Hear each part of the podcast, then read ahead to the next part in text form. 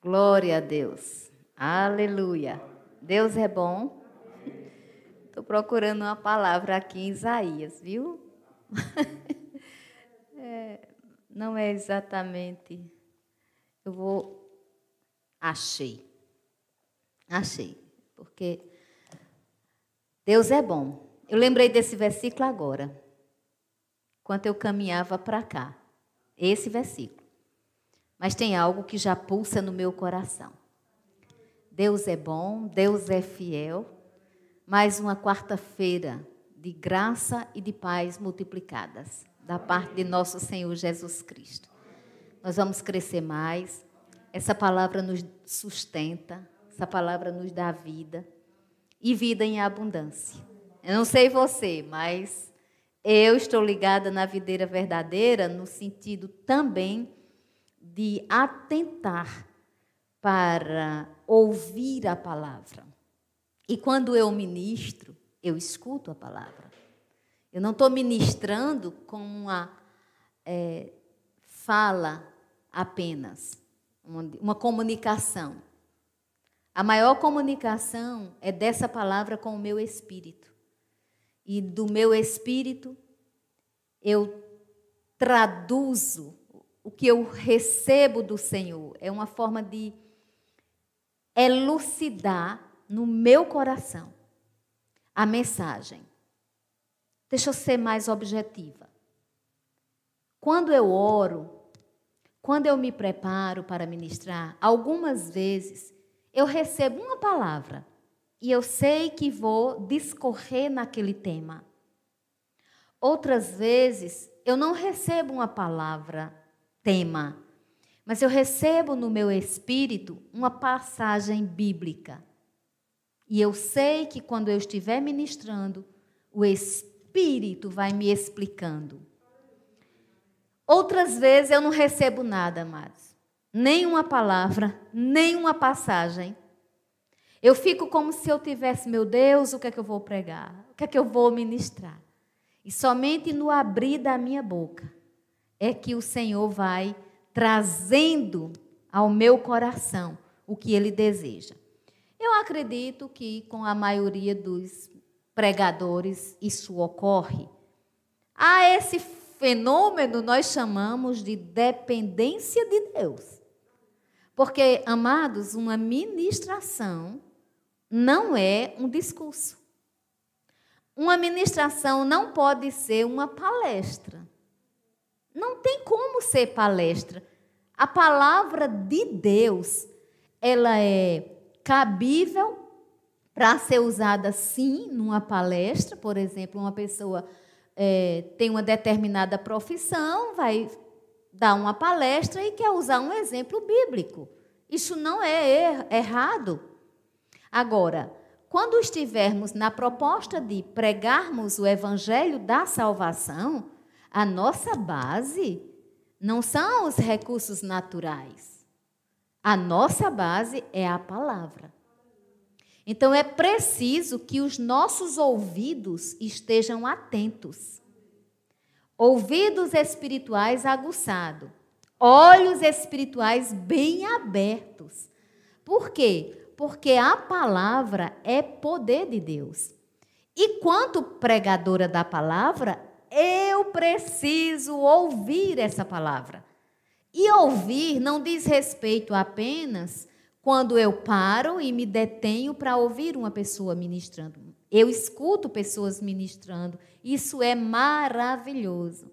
Mas para que nós que ministramos a palavra, e agora eu estou com a palavra direta, direcionada mais aos, às pessoas que têm esse chamado, têm esse ministério, para que nós estejamos ouvindo e vendo, é necessário que na hora que estejamos ministrando, sejamos atentos à voz do Espírito. Porque senão nós vamos passar para os outros somente uma mensagem transmitida. Mas a vontade de Deus é que seja na nossa vida uma verdade sentida, vivida. Amém? Então, esse, esse preâmbulo todinho, essa conversa toda é para lhes pedir, em nome de Jesus, orem por meu ministério. Orem por minha vida. Peçam a Deus, você, principalmente você que está assíduo, que escuta ou que transmite para alguém, que está de uma forma ou outra conectada comigo. Abençoe a minha vida com oração. Eu preciso disso. Eu preciso da proteção, eu preciso da unção. Eu sei que tem a minha parte, mas as orações por minha vida irão me levar muito mais rápido aonde Deus quer que eu chegue ministerialmente. Eu acredito que eu nem comecei meu ministério direito, amados. Eu estou em tempo de preparação. Eu creio que grandes coisas virão. Eu sei que essa é a visão do Senhor para o meu coração. Mas eu quero ser fiel em cada etapa da minha vida. E para isso eu preciso de você. Achei a, a palavra já aqui, eu vou falar para vocês, está no livro de Isaías, no capítulo 35. E eu vou ler apenas o versículo 5. Isaías 35, versículo 5 diz assim: Então se abrirão os olhos dos cegos e se desimpedirão os ouvidos dos surdos. Aleluia! Isaías, profeta, é, até com o nome né, de profeta.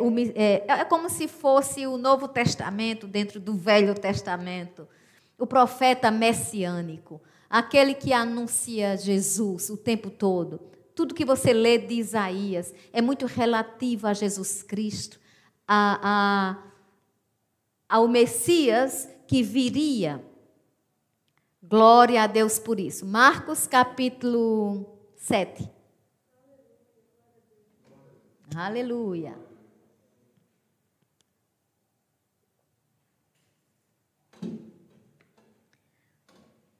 No livro de Marcos, no capítulo 7, tem uma história que é exclusiva do livro de Marcos. Você não vai encontrar em nenhum outro evangelho.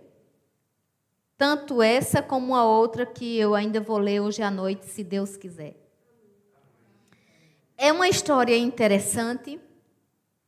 Nós vimos em Isaías que os olhos seriam abertos, os ouvidos também. Essa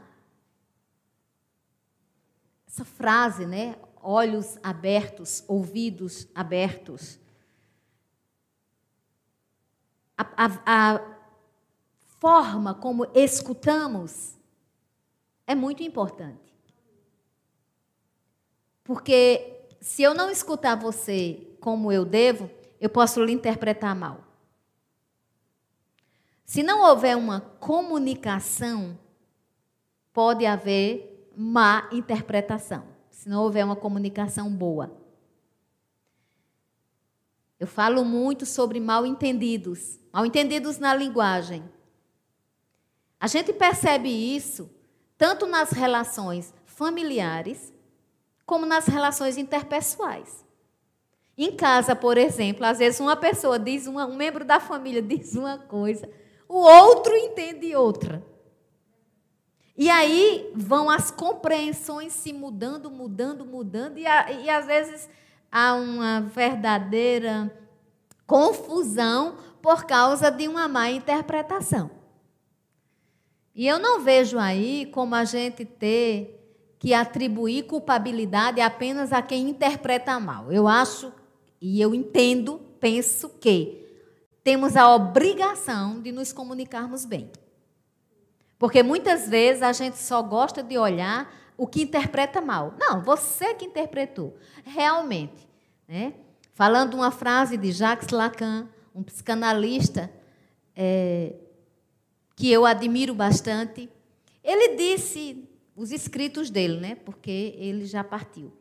Mas numa das coisas que ele diz, ele diz que ele é responsável, que nós somos responsáveis pelo que nós falamos, não por aquilo que a outra pessoa escuta. Realmente. Isso dá ênfase ao que eu atribuo.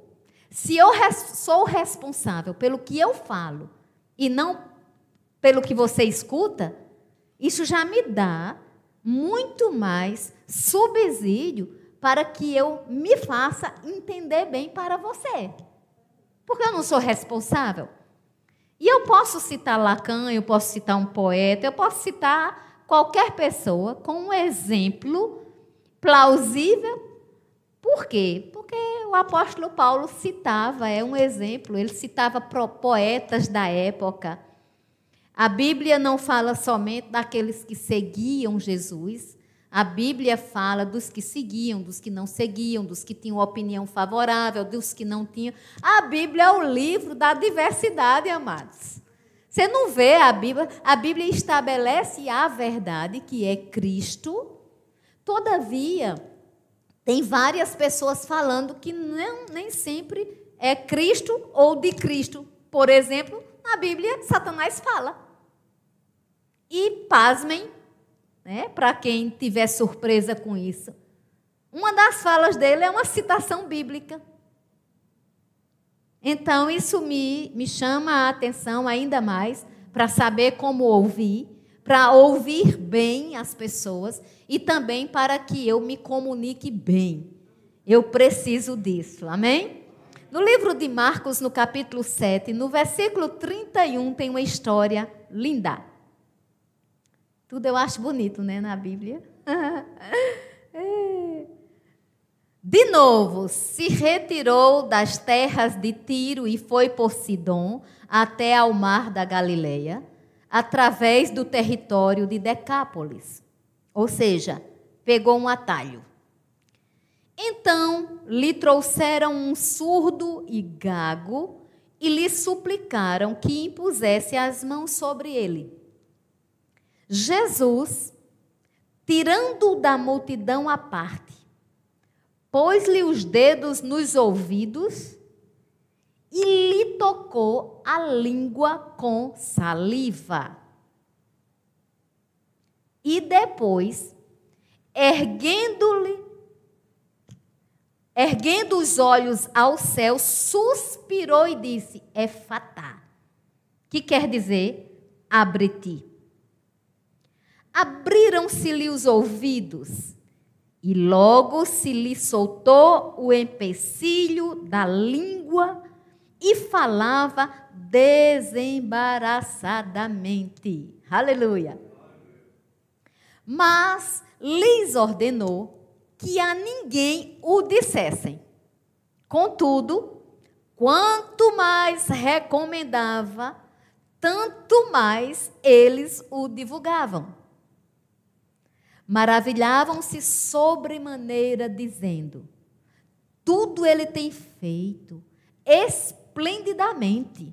Não somente faz ouvir os surdos, como falar os mudos. Aleluia. Compre-se, portanto, né? Isaías 35, 5. O Messias chegara.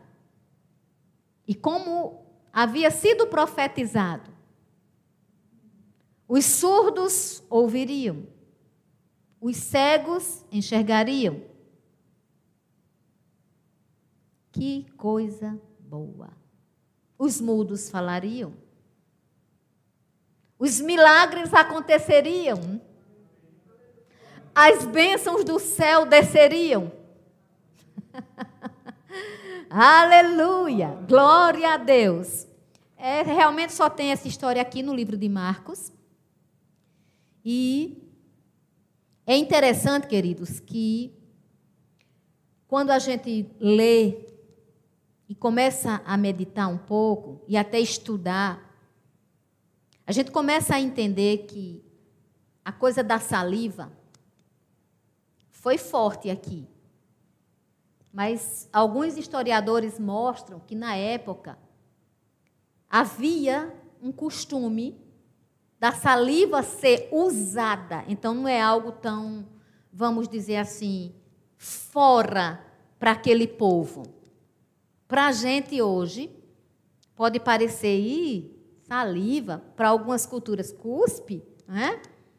mas é, os manuais históricos mostram que saliva era muito utilizada. Engraçado que eu estava, eu não, não estudei isso cientificamente falando, não me apropio de algo científico que eu não tenha conhecimento, não é a minha área. Mas eu conversava essa semana com o meu dentista. E ele falou de algo sobre cobra, que o pai dele falava, o pai dele contava, né? E eu me lembrei de uma história do meu pai também, que meu pai houvera sido curado de, de picada de cobra e por causa disso eu lembro que quando criança minha casa era procurada porque as pessoas vinham para meu pai curar quando elas eram acometidas desse mal. E nós morávamos numa rua e, e tinha uma mata atrás das nossas casas. Eu me lembro, muito criança, dessa mata sendo devastada para que se desse espaço para plantios, roçados, como chamamos, cultivo de feijão, de milho, a própria roça que dá origem à farinha de mandioca. E tudo isso, eu lembro que muita gente ia para a minha casa, atrás de seu Manuel. E eu, pequenininha, eu me lembrei. Nós conversávamos ontem e eu lembrei, era mesmo. E, e essa cura era feita com saliva. Eu não estou dizendo que isso é um costume que todo mundo conhece ou algo funcional.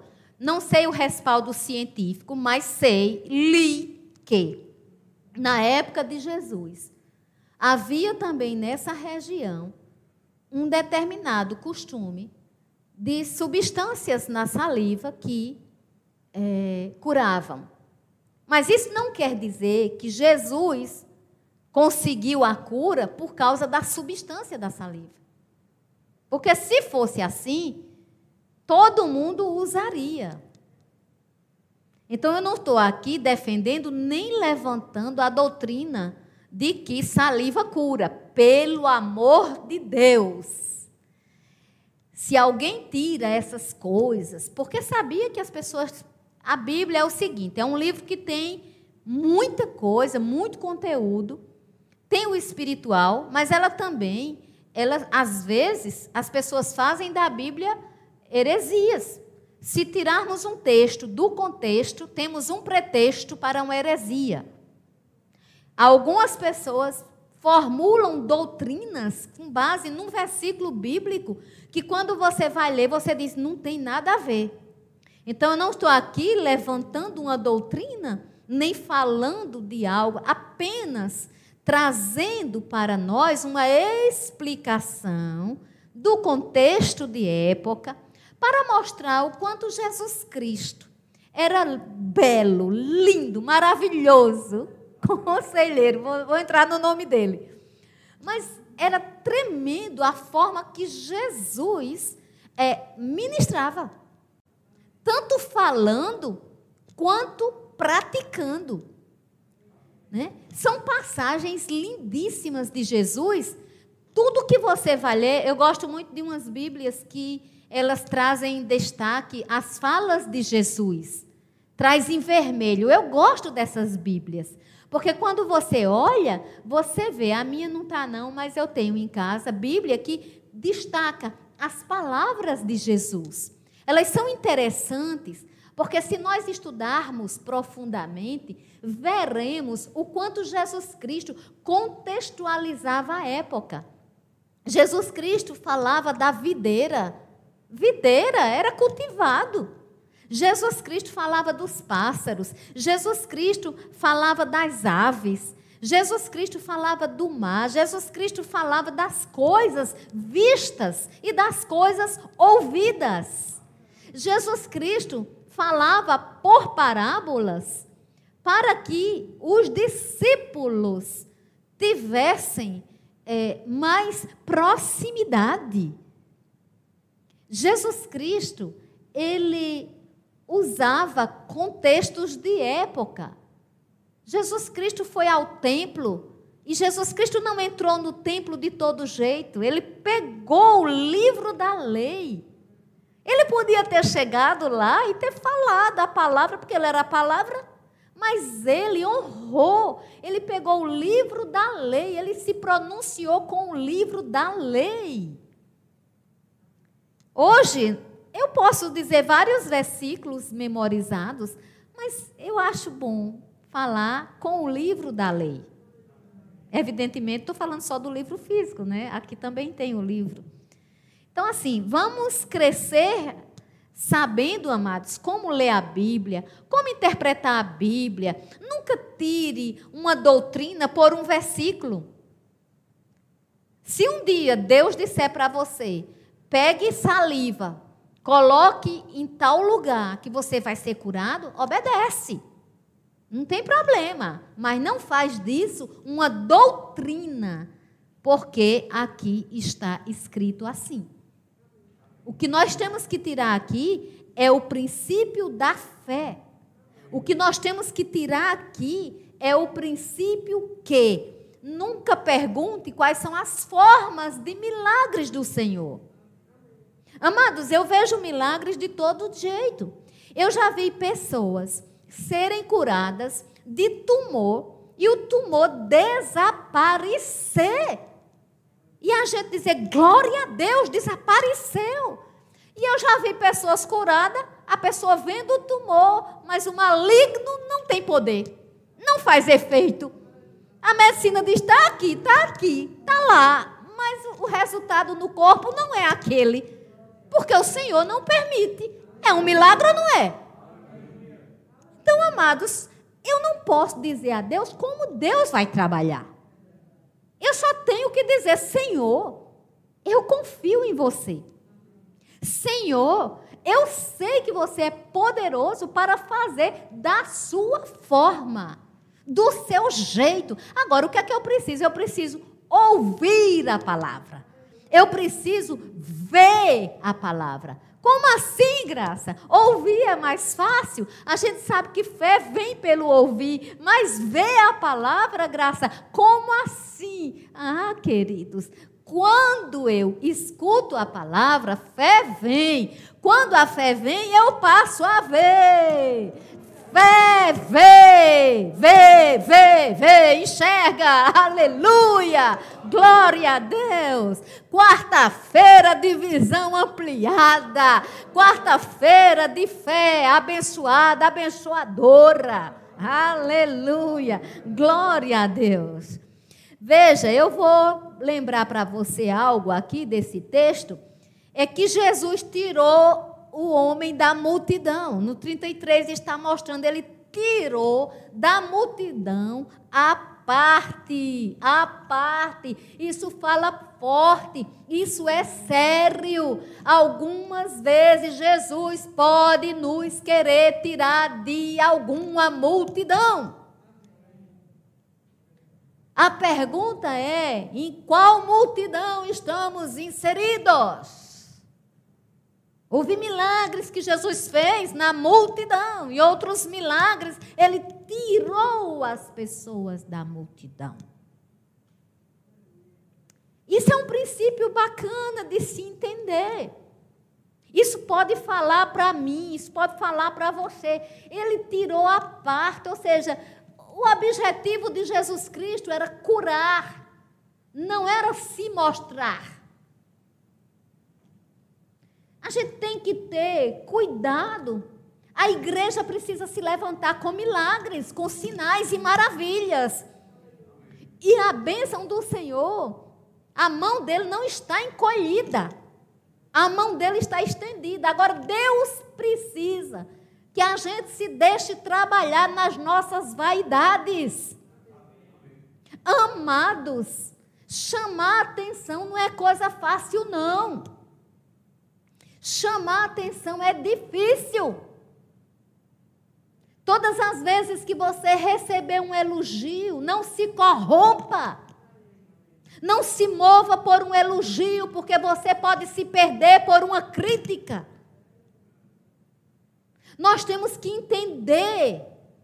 Tribute. Eu, eu digo que não tem problema de receber elogio. A Bíblia diz que o homem é provado pelos louvores que ele recebe. A Bíblia não diz que o homem não pode receber. Diz que ele é provado pelos louvores que ele recebe. Então, se eu recebo algum louvor, eu estou sendo provada.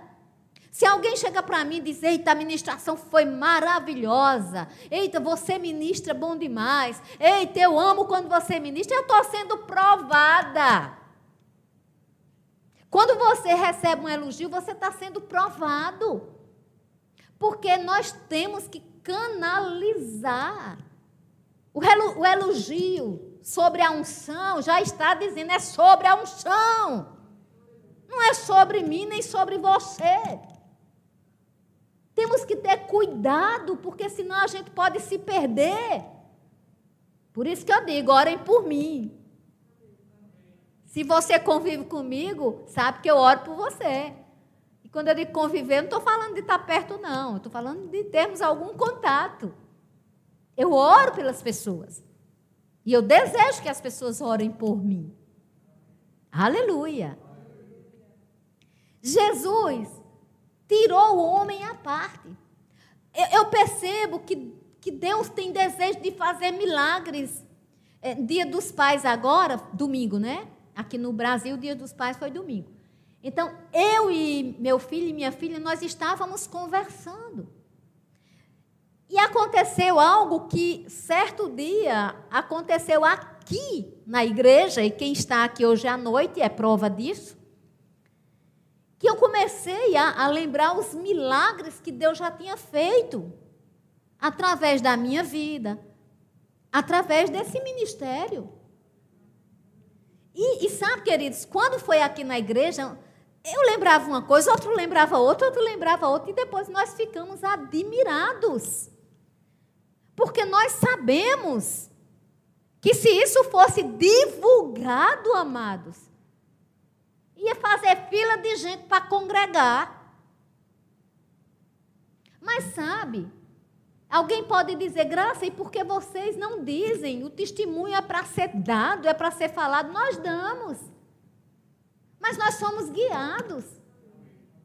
Se um dia ele disser, escreve sobre tudo isso, ou, ou chama as pessoas e manda elas testemunharem, eu farei. Mas se ele não disser, amados, ele já viu, foi ele que fez, não fui eu não. Ele já sabe, não sou eu não, amados, não estou interessada em me mostrar nesse sentido, não. Eu quero aparecer porque eu quero que a luz reflita. Eu quero ser, sim, como um farol. A Bíblia diz: não se acende uma luz e se coloca debaixo do alqueire, não, amados. Se Cristo está em mim, eu vou ter que brilhar, sim. Assim brilhe a vossa luz diante dos homens, para que vejam as vossas obras e glorifiquem o vosso Pai que está no céu. Mas é para que vejam, não é para que eu mostre. Porque o que é de Deus é visto. Chega um momento que é visto. E domingo eu estava conversando, eu, meu filho e minha filha, e nós falávamos também sobre isso.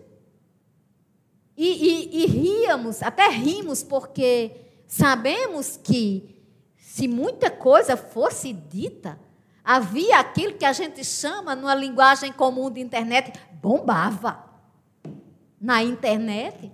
Mas, amar, não adianta bombar na internet e decrescer na unção. O tempo de Deus é hoje. Mas não é para a gente antecipar as coisas que são responsabilidade dele. É tempo dele hoje para que eu me prepare, para que vocês se preparem, para que nós nos preparemos e pudermos assim dizer: Senhor, eu estou disponível para você. Usa-me. Eu cheguei hoje de tarde num local eu não vou citar, porque é público, mas eu, eu estava com duas pessoas. E quando eu fui sair, eu disse: vamos orar.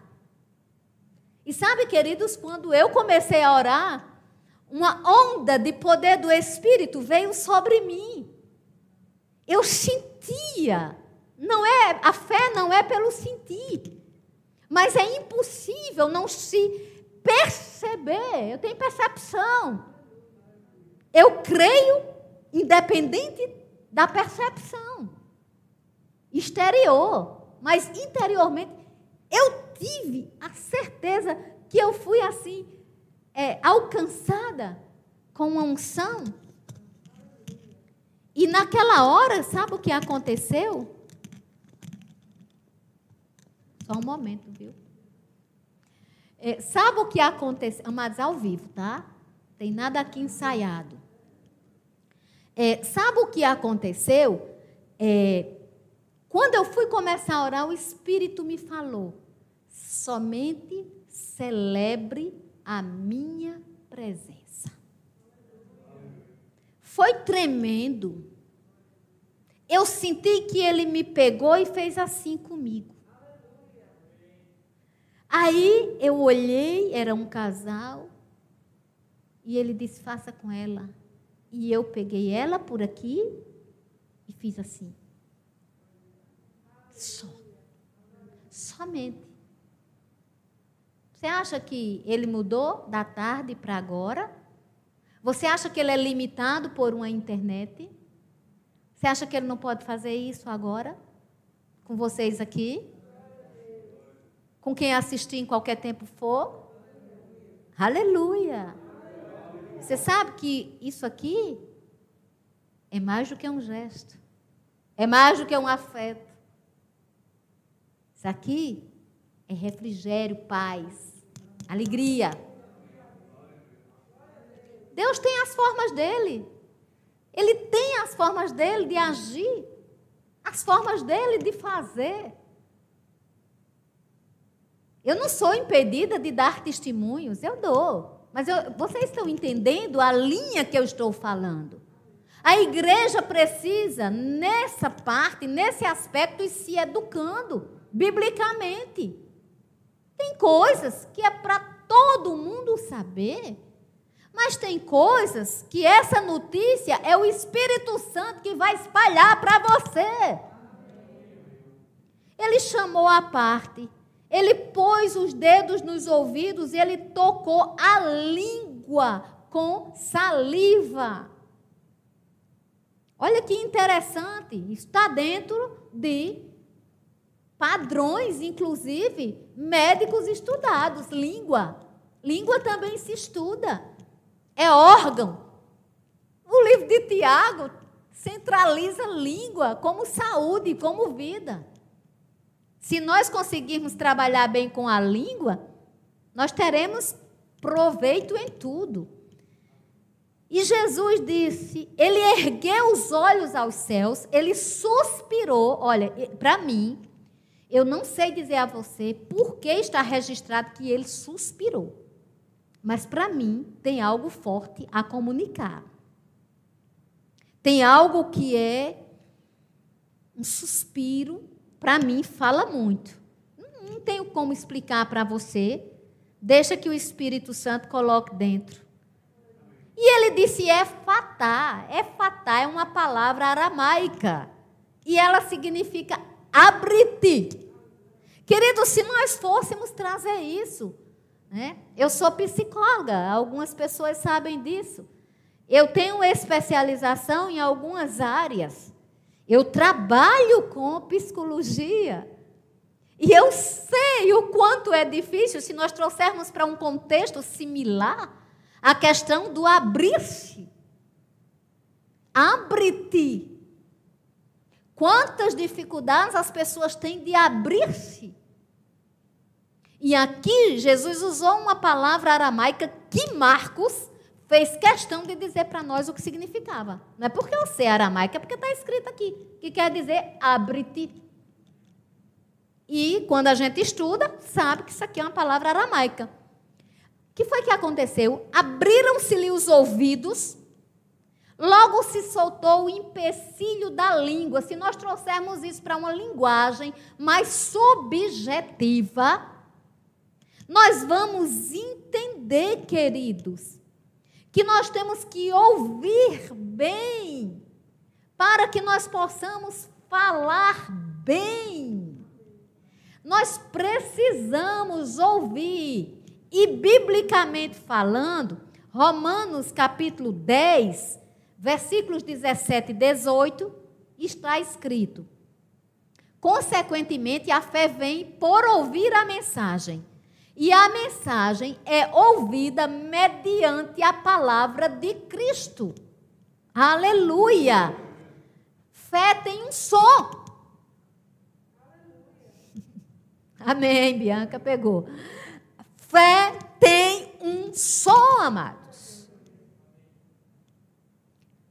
Vem por ouvir a mensagem, e a mensagem é ouvida mediante a mensagem de Cristo. Lembra que eu comecei dizendo, eu sou responsável pelo que eu falo, citando o Lacan?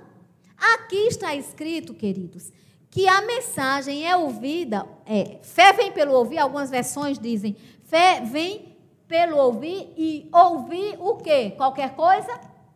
Ouvir o Jornal Nacional? Ouvir as últimas notícias da política interna e externa, que são catastróficas?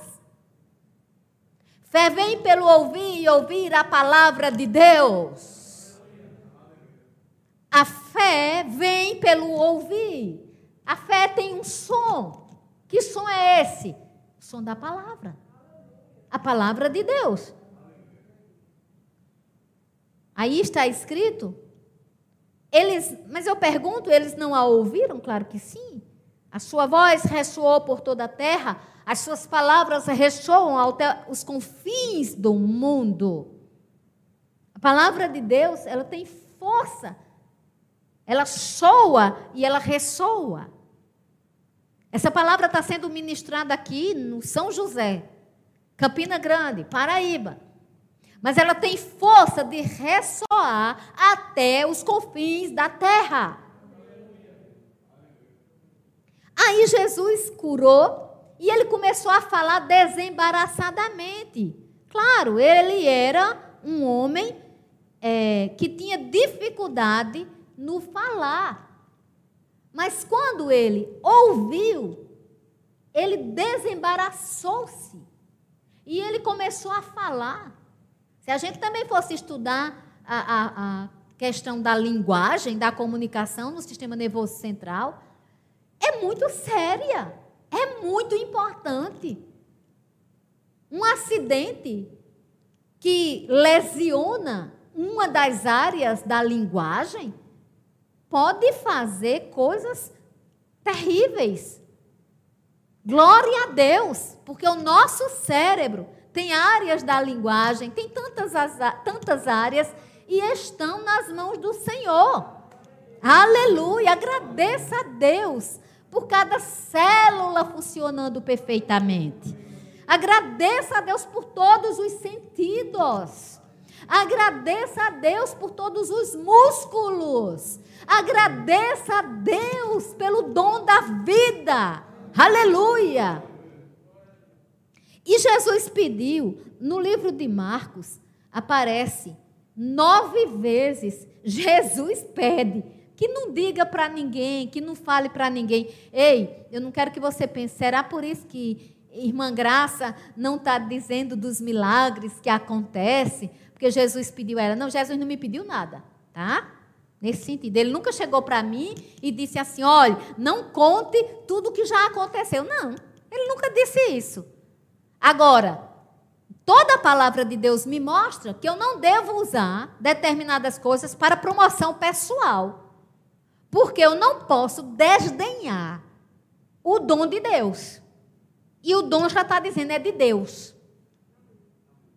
Então, quando a gente sabe, porque sabe, de quem é a unção, que não é da gente, nós temos limites, amados. Isso se chama reverência. Isso se chama temor. E eu não quero sair dessa linha de segurança. Eu prefiro ficar numa linha de segurança do que ficar à mercê de espíritos enganadores. Tenhamos cuidado com espíritos enganadores. E engraçado que Quanto mais Jesus dizia não fale, mais o povo falava.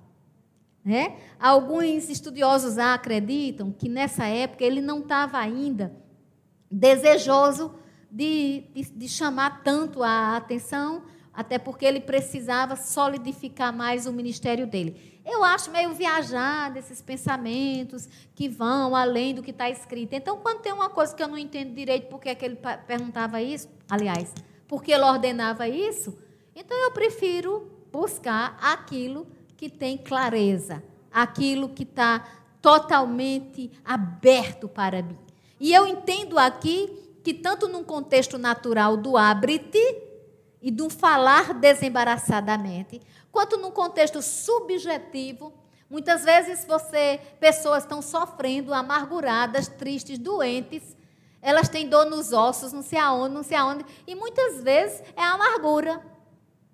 Histórias tristes que estão lá arranhando, ferindo. Elas não conseguem ouvir a palavra de Deus direito.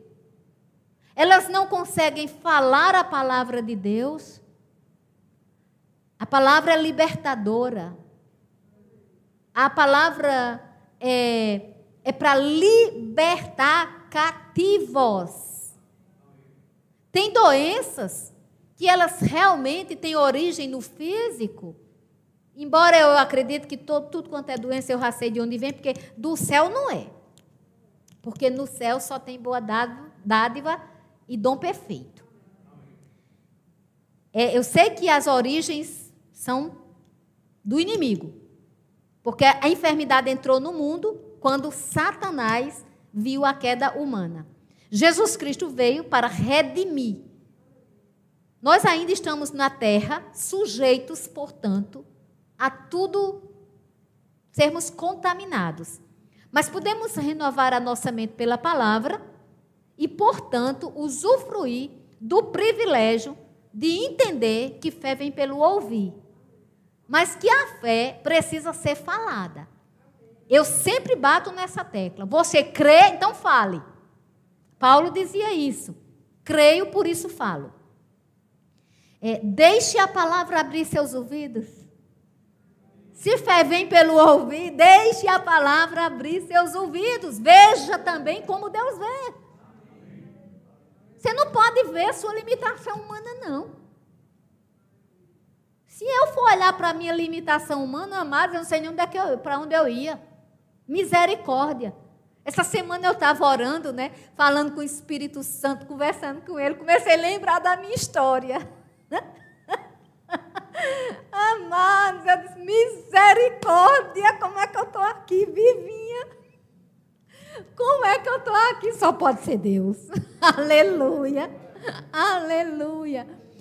E eles olharam para Jesus e eles disseram: Ele tem feito tudo esplendidamente.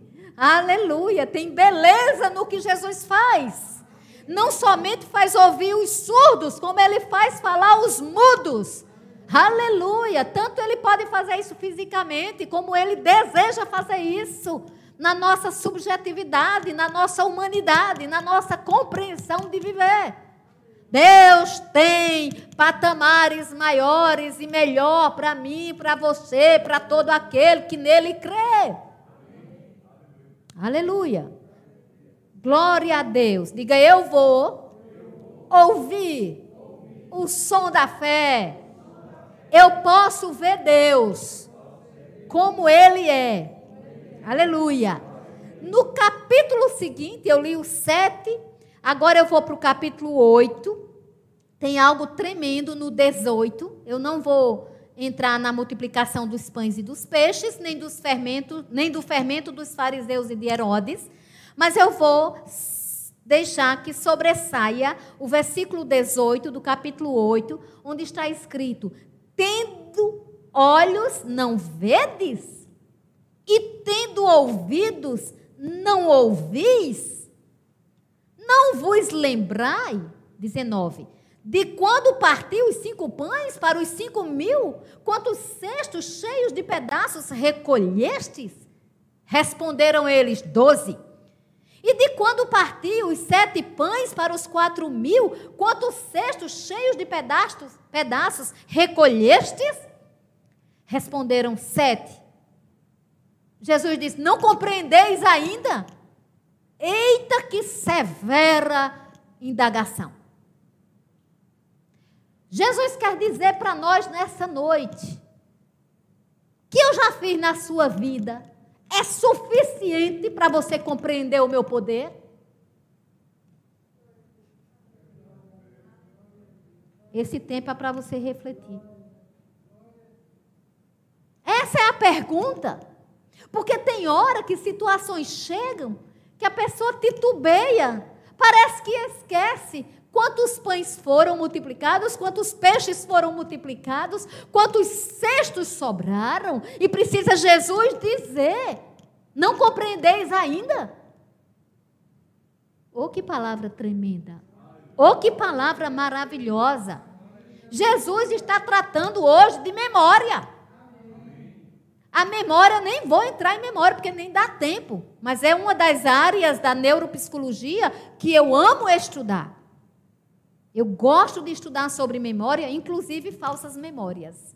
Eu amo. Sempre estou lendo, sempre estou me atualizando sobre este assunto. Mas eu não vou entrar.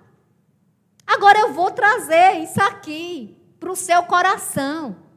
Jesus lhe pergunta, nesse momento, meu irmão, minha irmã, não vos lembrais? De quê? Aí o que foi que ele citou, subsequente?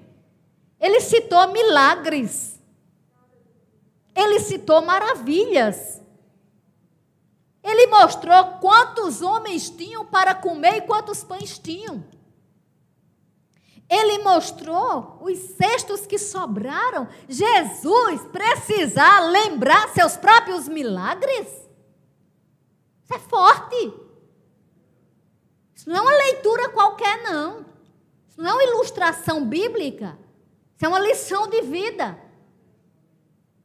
Jesus lembra, traz a sua memória numa indagação Quantos milagres ele já fez? E ele diz: Não lembrais? E sabe o que acontece em seguida? Não é coincidência, não. Olha a história que vem em seguida, logo que ele diz: Não compreendeis ainda. Olha, Jesus curou um surdo e gago. Jesus multiplica pães. Jesus fala de fermento de fariseu na sequência. E aí Jesus lembra os milagres e Jesus pergunta: Você não compreendeu ainda? Aí ele vai fazer outro. Então chegaram a Betsaida e lhe trouxeram um cego, Marcos 8, 22, rogando-lhe que o tocasse.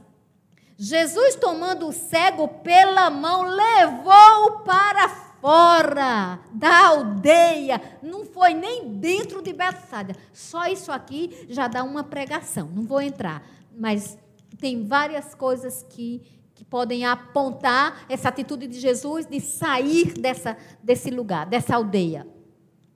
E aplicando-lhe saliva aos olhos, pela segunda vez, Jesus usa saliva. Mas isso não é uma doutrina para a gente fazer, tá? Só se Deus mandar aplicando-lhe saliva aos olhos impondo-lhe as mãos. Olha a imposição de mãos.